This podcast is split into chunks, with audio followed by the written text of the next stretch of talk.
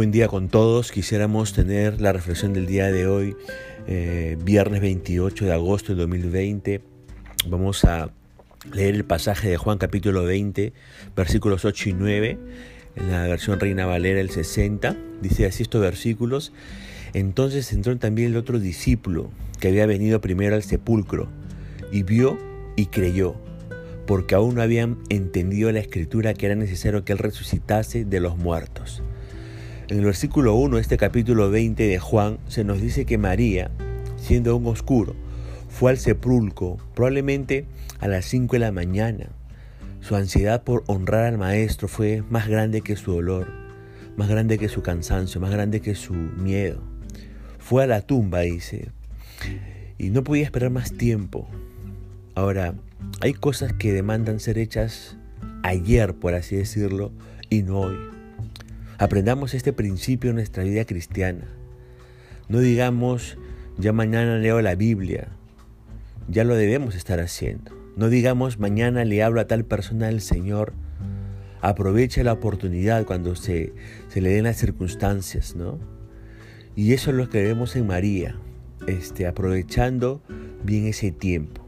Ahora, ¿qué, iba, ¿qué iban a hacer en la tumba? Cuando usted va a Lucas capítulo 24, verso 1, Dice que el primer día de la semana, muy de mañana, vinieron al sepulcro trayendo las especias aromáticas que habían preparado y algunas otras mujeres con ellas.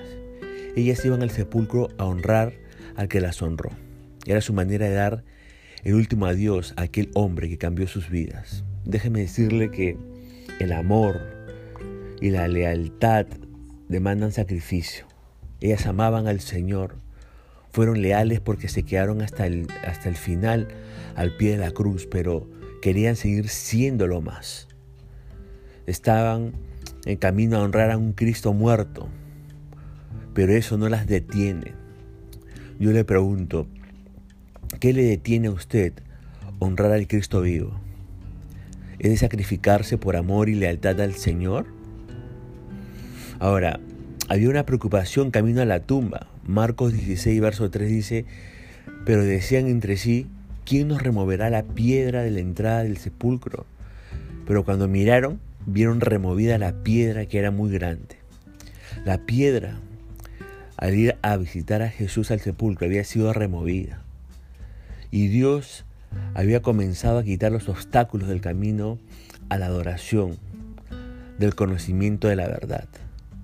Lo que admiro de estas mujeres es que a pesar de que sabían ellas que no podrían mover la piedra, fueron, fueron. Nada les impidió poder ver a, su maestro a quien querían honrar. Y eso se llama fe, eso es amor, eso es entrega, eso es valor. Y Dios, hermanos, déjeme decirle que bendice lo que hacemos, no lo que pensamos hacer. Dios nos da fuerzas cuando estamos luchando, no cuando pensamos luchar. Usted recordará que David vio al gigante caer cuando se enfrentó con él. Yo no sé cuál en estos momentos cuál es su gigante con el que está luchando. Usted recordará a Elías cuando eh, vio caer fuego del cielo. Pero cuando se dio eso? Cuando preparó el altar y el sacrificio. Usted recordará a Josué, ¿no? Conquistó la tierra prometida. ¿Por qué? Porque luchó por esa tierra prometida. Josué 1, 1, versículo 5 dice, nadie te podrá hacer frente en todos los días de tu vida. Como estuve con Moisés, estaré contigo, no te dejaré ni desampararé. Verso 6, esfuérzate y sé valiente, porque tú repartirás a este pueblo por heredad la tierra la cual juré a sus padres que la daría a ellos. Yo le pregunto, ¿está haciendo algo para Dios? Si lo está haciendo, espere bendición. Le pregunto, ¿está luchando por la causa del reino y por la gloria de Dios? Si usted está luchando por la causa del reino y por la gloria de Dios, espere fuerzas, espere fortalezas del cielo. Ahora, María, dice este texto, fue en busca de un Señor muerto y encuentra una tumba vacía. Debió ser frustrante. Ya la cruz había herido en lo profundo sus corazones. Ahora, el cuerpo de su Señor no está. Ahora, buscar algo y no encontrar, ¿verdad? Que eso frustra a una persona. Cuando usted este, revisa en el diccionario el significado de la palabra frustración, va a decir imposibilidad de satisfacer una necesidad o un deseo que lleva a un sentimiento de tristeza, decepción y desilusión que esta imposibilidad provoca, dice. Ahora, María probablemente se haya frustrado al no encontrar el cuerpo de su Señor. ¿Y qué hizo María con su frustración? Dice la Biblia que corrió donde sus amigos. Ahora, aquí aprendemos un principio espiritual. Cada vez que usted pase alguna situación que le lleva a estar frustrado, frustrada, corra, corra donde sus amigos cristianos, corra donde sus amigas cristianas y busque una respuesta espiritual a las pruebas que pueda estar enfrentando o que pueda estar ocasionando esa frustración. Ahora, ¿cómo respondió Pedro y Juan ante la noticia? Dice el versículo 3 que Pedro y Juan al escuchar la noticia que les dio María, salieron de prisa al sepulcro. Querían verificar ellos mismos lo que María les estaba diciendo, ¿no? Y con esta noticia, digamos que comienza la carrera de dos discípulos carrera, digamos, que no terminó en el sepulcro, sino más bien el uno terminó en la isla de Patmos y el otro terminó ejecutado en Roma. Dice el texto bíblico que Juan corría más a prisa que Pedro, pero los dos llegaron a donde se debe llegar. No estaban compitiendo, déjeme decirle. Nada más tenían dos opciones, olvidar el asunto o ir a enfrentar la verdad. Y ellos decidieron lo segundo, ir a enfrentar la verdad. La Biblia nos manda también a nosotros a correr, no a sentarnos a discutir si el mensaje es cierto o no. Fíjese lo que dice 1 Corintios, capítulo 9, verso 24 al 27. ¿No sabéis que los que corren en el estadio, todos a la verdad corren, pero un solo se lleva el premio? Corred de tal manera que lo obtengáis. Todo aquel que lucha, de todo se abstiene. Ellos a la verdad para recibir una corona corruptible, pero nosotros una incorruptible. Así que yo de esta manera corro, no como a la aventura. De esta manera peleo, no como quien golpea el aire, sino que golpeo mi cuerpo y lo pongo en servidumbre. No sea que habiendo sido heraldo para otros, yo mismo venga a ser eliminado. Yo le pregunto, ¿ya ha comenzado su carrera usted? Yo espero que sí. Los versículos 4 y 6 nos dicen que Juan llegó cansado. Pedro llegó con fuerzas para entrar al sepulcro. Y hay cosas en la vida que pueden cansarnos. Hay cosas en la vida que pueden robar la fuerza que necesitamos al, fin, al, final, que necesitaremos al final. Yo le pregunto, ¿qué cosas le están agotando en este tiempo? ¿Qué batallas puede, puede estar enfrentando que le están agotando en este tiempo? Quizás sea la incredulidad la que le está agotando Quizás sea la vergüenza lo que le está agotando. Quizás sea un pecado en su vida lo que le está agotando.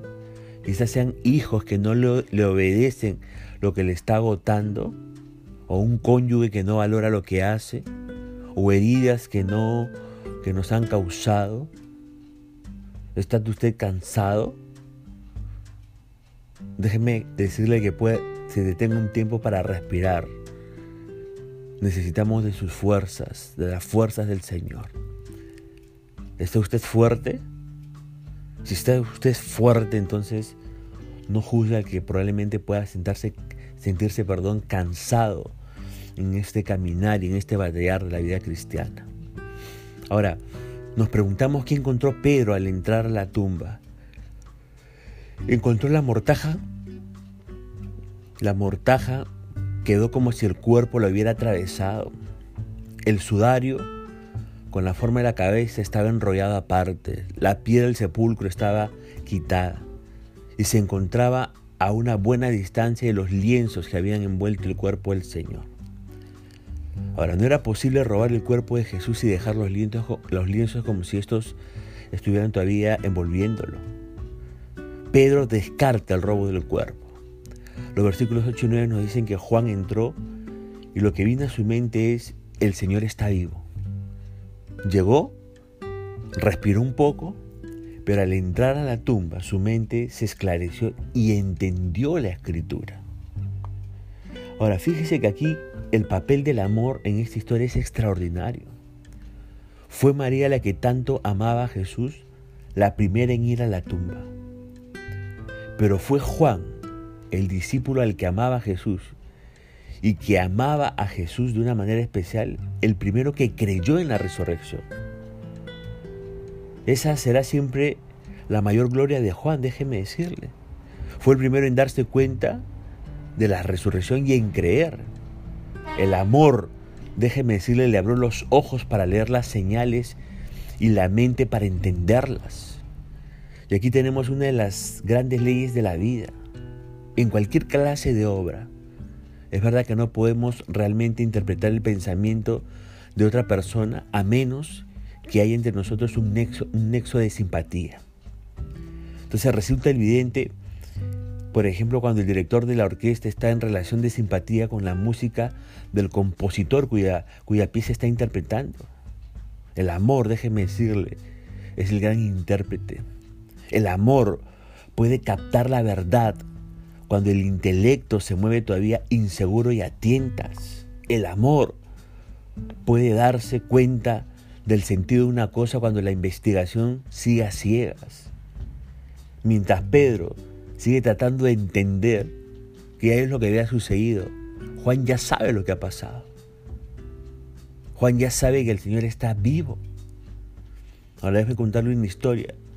Una vez, un artista joven le trajo a Gustavo Doré, que es un renombrado pintor y artista.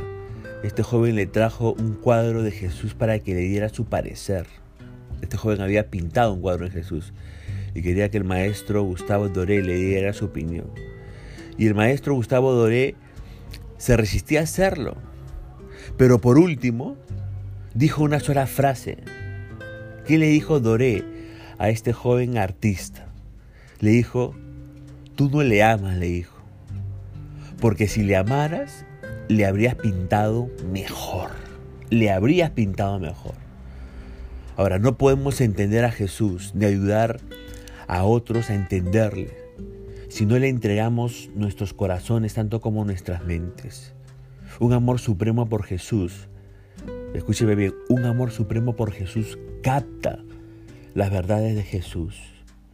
Dios nos ayude a amarle supremamente para poder captar las verdades que Él quiere mostrarnos para nuestras vidas y también para poder enseñarle a otros. Recuerde esto, un amor supremo por Jesús, captas las verdades que el Señor quiere hacernos entender. Hasta aquí el devoción del día de hoy. Dios nos bendiga y nos estaremos comunicando el día de mañana. Dios le guarde.